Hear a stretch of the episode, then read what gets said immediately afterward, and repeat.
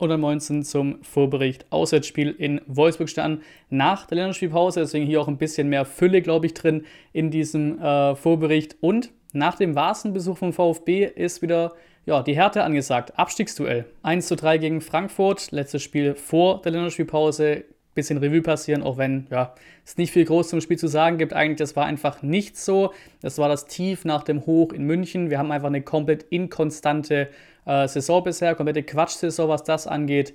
Ähm, da war keine offensive Durchschlagskraft, da war keine Kreativität drin und eben auch die alten Probleme. Ne? Auf einmal fängst du wieder ein frühes Gegentor, das hat man davor eigentlich auch abgestellt gehabt. Klar, Champions League-Mannschaft war Gegner mit Eintracht Frankfurt, aber die musste halt auch nicht viel tun, um uns zu schlagen. Es war einfach wirklich ein mieses Spiel zum Angucken, muss man einfach so sagen. Es war ein spielerisches 0 zu 0. So, wären die Standardgegentore nicht gefallen, abgefälschte Schüsse, unser Tor Tomasch auch abgefälscht, wäre es wahrscheinlich mit 0 zu 0 wegge weggetrudeltes Spiel, weil sonst war da nichts drin. Glück gehabt hat man tatsächlich mal in Sachen Schiedsrichterentscheidung, würde ich sagen, denn Dinos hätte man da durchaus auch mit Glattrot vom Blatt stellen können. Von mir aus ist das noch dunkelgelb, aber er war da schon sehr nah dran, finde ich. Schön war hier, ein schönes aus dem Spiel zu nehmen. Castanaras, Jugendspieler, Bundesliga-Debüt, gefeiert. Und zum Spieltag nehme ich mir einen Tweet raus, der es ganz gut beschreibt. Wenn Augsburg gegen Bayern gewinnt, dann sind wir bereits an Spieltag 7 wieder an einem Punkt angekommen, an welchem ich auf diese ganze Drecksaison schon wieder keinen Bock habe. Meilensteine. Ich hätte es auch 100 und 1000 nennen können, diese Überschrift. Erst die 100, denn Legendo hat nun 100 Spiele für uns gemacht. Sehr geile Nummer. Und die 1000 gehört zu Materazzo. Unser Trainer hat die 1000 Amtstage überschritten was ja schon an sich ein halbes Weltwunder ist beim VfB in den letzten Jahren. Historisch damit vereinsintern Platz 5 und beide sehr, sehr geile Nummern. Hoffen wir mal, dass beide noch sehr lange bleiben. Marktwerte gibt nicht viele, auch nichts Drastisches, ähm, aber gibt ein paar Updates, was den Transfermarkt.de Marktwert vom VfB angeht. Wagnermann um 700.000 hoch auf 3,7 Millionen. Zagedu halt direkt um 4 Millionen runter auf 5 Millionen, war halt lange freier Spieler. Ähm, Sosa um 3 Millionen runter auf 20 Millionen. Armada um 2,5 hoch, jetzt 4 Millionen Marktwert. Ulrich hat, so wie es aussieht, den ersten bekommen, 500.000 Marktwert. Eckloff um 700.000 hoch auf 1,5 Millionen. Perea um 1,2 Millionen hoch, verdoppelt quasi auf 2,4 Millionen. Und Pfeiffer noch 800.000 Marktwertsteigerung auf 2,8 Millionen. Comebacks, so ein kleines Pro quasi zur aktuellen Situation. Wir können Comebacks. Mit dem Trainer Matarazzo können wir Comebacks. Ich weiß auch nach dem KSC-Spiel in der zweiten Liga damals, ja, in den Geisterspielen, dachte ich, das war's mit dem Aufstieg. Wir haben es doch noch gepackt als Zweiter. Auch 2021 hatten wir durchaus kleinere Durchstrecken, auch wenn die Saison am Ende top war. Januar, Februar, auch im April mal kurz, kurz vor Saisonende kleine Durchstrecke gehabt. Und klar, letzte Saison brauchen wir auch nicht groß reden. Das war eigentlich nonstop eine Durststrecke und halt trotzdem noch äh, mit einem richtig schlechten Lauf, trotzdem noch in den letzten zwei, drei Spielen das Ding noch umgekippt und eben 92. Minute am 34. Spieltag. Mehr ist nicht zu sagen. Ertrag, und das ist so ein bisschen das, das Kontra hierzu quasi, ist einfach der aktuelle Ertrag unserer Leistungen. Oder was heißt aktuell? Auch letzte Saison mit einbezogen. Es sind nur sieben Siege, alle aus letzten Saison, äh, aus den letzten 41 Bundesligaspielen in Summe. Müssen wir mal die harten Fakten ins Gesicht sehen. Noch nie in der Vereinsgeschichte war man nach sechs Spielen noch sieglos. Jetzt sind wir auch schon nach sieben Spielen sieglos weiterhin. Rückstand in fünf der sieben Spiele, nur in Köln und gegen Schalke nicht in Rückstand geraten.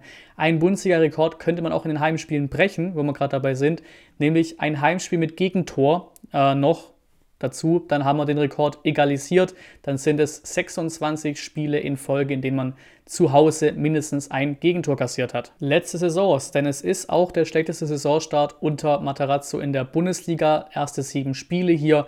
Ich habe mal die Tabellenplätze der Gegner der ersten sieben Spiele ähm, verglichen und da immer quasi die Tabellenposition nach dem Abschluss vom siebten Spieltag genommen. 2021 haben wir 10 Punkte geholt, 13 zu 9 Torverhältnis. Im Schnitt war der, waren die Gegner auf dem 13. Platz.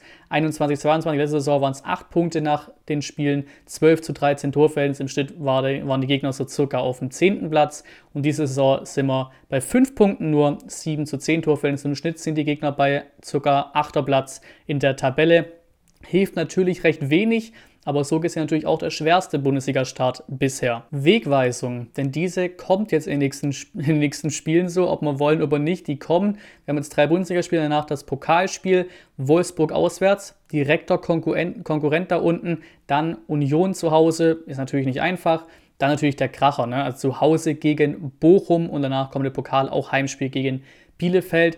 Das ist einer, eigentlich zwei Pflichtsiege in der Bundesliga und natürlich ein Pokal der Pflichtsieg gegen Bielefeld. Ähm, dazu Union gegen die man zu Hause zumindest nie verloren hat. Vielleicht kann man da ein bisschen Hoffnung schöpfen.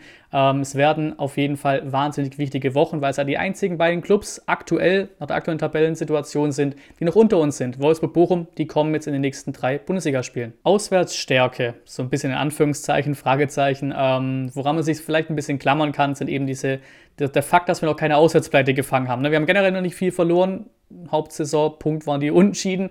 Ähm, aber wir haben auswärts durchaus auch mit die besten Leistungen gezeigt, wahrscheinlich. In Bremen kurz vorm Sieg gewesen, letzten Sekunden. Wenn man so sieht, wie Bremen bisher abliefert, kann man das schon gut, gute, als gute Leistung sehen, dass man da fast einen Sieg geholt hätte. Ähm, in Köln war ich auch dabei, bleibe ich dabei, musst du nach den Chancen eigentlich gewinnen. Die rote Karte war da ein bisschen unpraktisch, dann mit 10 gegen 11 Mann zu laufen.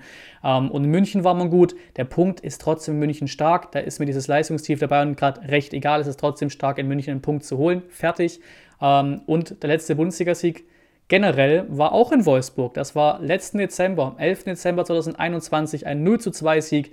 Ähm, Dinos und Förster damals noch mit den beiden Toren. VfL Wolfsburg unser Gegner und wie vorhin schon gesagt, einer der zwei Clubs, die tabellarisch aktuell noch unter uns sind, Platz 17. Immerhin haben die schon einen Sieg eingefahren, stehen bei einem Sieg, zwei Unschieden und vier Niederlagen diese Saison bisher und wie wir und auch Leverkusen tatsächlich über uns noch alle drei Clubs punktgleich bei fünf Punkten aus sieben Spielen. Angesichts des Kaders, des Geldes, was dahinter steckt, Kovac eigentlich auch als Trainer, auch einfach den Ansprüchen von Wolfsburg, ist das dann doch nochmal ein deutlich Stückchen ernüchternder, würde ich sagen, als noch bei uns. Ein ganz, ganz übler Start für Wolfsburg. Auch da schon die Frage jetzt direkt, wie lange wie lang Wolfsburg Kovac noch im Amt hält. Gibt es auch schon die Berichte über Unruhe, Berichte über Nachfolger und so weiter und so fort. Und auch interessant, ein Spieler, auf den wir treffen, letztes Jahr noch bei uns im Trikot gewesen, für die eine Saison ausgeliehen, Omar Mamouche. Testspielsieg, das, da war noch was, da war noch was, nämlich ein Testspielsieg gewonnen mit Zagadou-Debüt 2-1 gegen die Grasshopper Zürich. Auch da bleiben wir konstant, auch in dem fucking Testspiel bleiben wir konstant,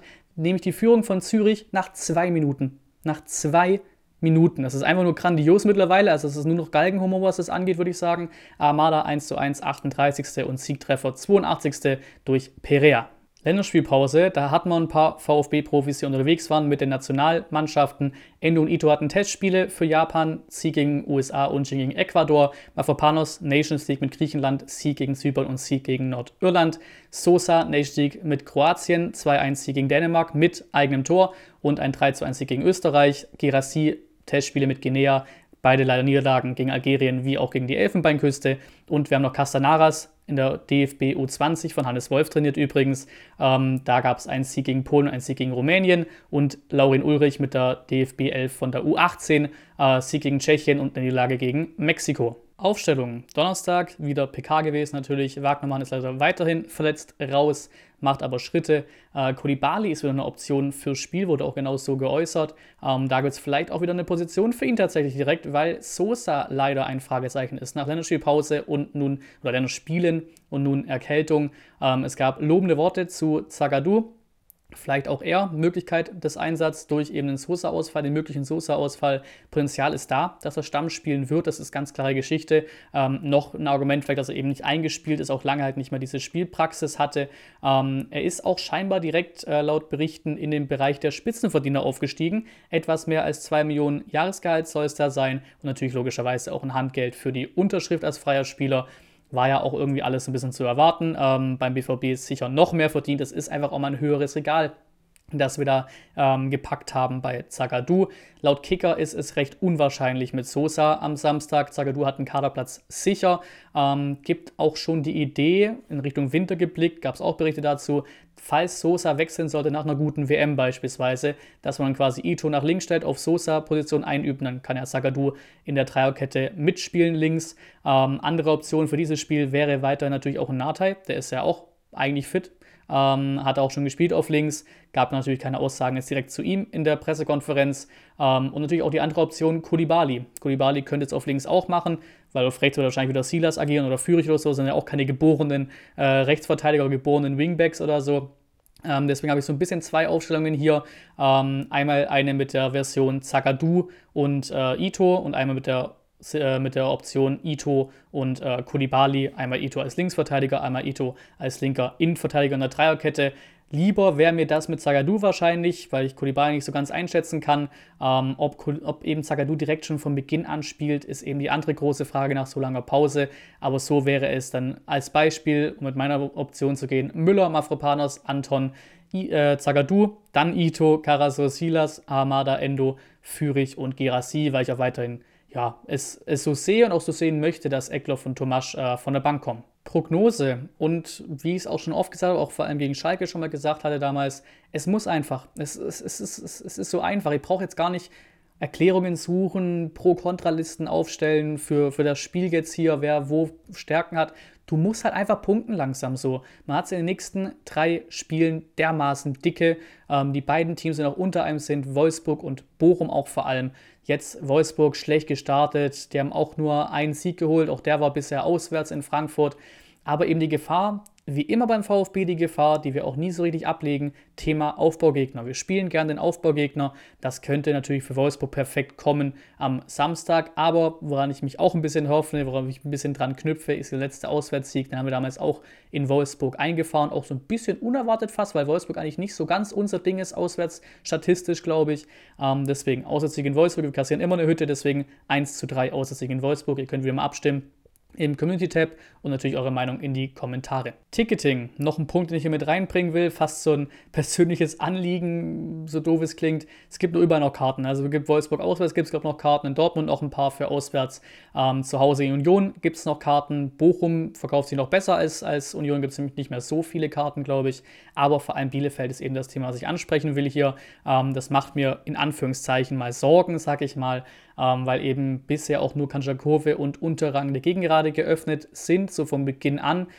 Ähnliches Vorgehen vom VfB gegen Valencia im Testspiel, von wegen wir warten erstmal auf den Ansturm, auf den Antrag, ob wir dann noch was weiteres öffnen im Stadion. Jetzt haben wir auch endlich den freien Verkauf gestartet, ab heute, ab Donnerstag. Ähm, und ich hoffe mal, 12.000 waren es gegen Valencia. Ich hoffe einfach mal, dass das mehr wird, weil ich hätte da schon gerne gute Kulisse hingestellt gegen Bielefeld, wäre geil im Pokal, ist ein machbares Pokal los, schöner Mittwochabend, klar, nicht die, nicht die perfekte Anschlusszeit für jeden, auch ganz klare Geschichte. Preise sind ein Ticken billiger als in der Bundesliga, wäre geil, da eine gute Kulisse hinzustellen, dass wer Bock hat, gerne zu dem Bielefeld-Spiel gehen, es wäre wirklich schade, wenn man in den Pokal in einem Pokalspiel irgendwie Heim, Heimspiel mal zugelost bekommen, Pokalspiel, dann stehen wir da rum mit 17.000 Zuschauern.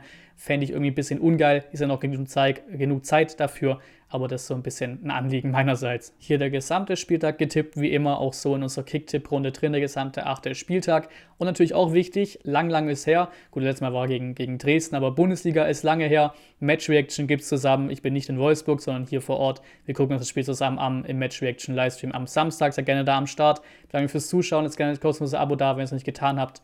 Und bis zum nächsten Mal.